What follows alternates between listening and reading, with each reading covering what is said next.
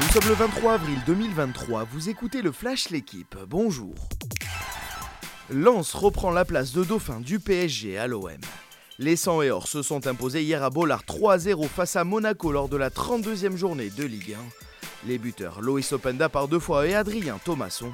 Avec 66 points, les Lensois prennent deux longueurs d'avance sur Marseille qui se rend à Lyon ce soir. Tenu en échec un partout à Auxerre, Lille lâche deux points dans la course à l'Europe. Aujourd'hui, Rennes 6ème peut revenir à égalité avec les Lillois en cas de victoire à Montpellier. Deuxième défaite consécutive à l'extérieur pour le stade toulousain en top 14. Les Rouges et Noirs se sont inclinés hier 19 à 10 sur la pelouse du stade français lors de la 23e journée.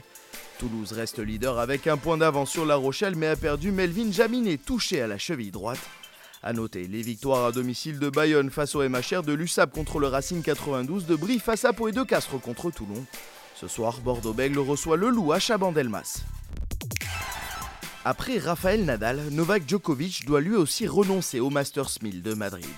Le forfait du numéro 1 mondial a été annoncé hier par la direction du tournoi espagnol. À un peu plus d'un mois de Roland Garros, le Serbe au 22 titres en Grand Chelem souffre du coup droit. En attendant, Carlos Alcaraz poursuit lui sa montée en puissance et s'est qualifié hier pour la finale du tournoi de Barcelone. Le deuxième mondial a battu Daniel Evans et affronte aujourd'hui Stefanos Tsitsipas, vainqueur de Lorenzo Musetti. Deux finales de Coupe de France et deux revers pour l'Asvel.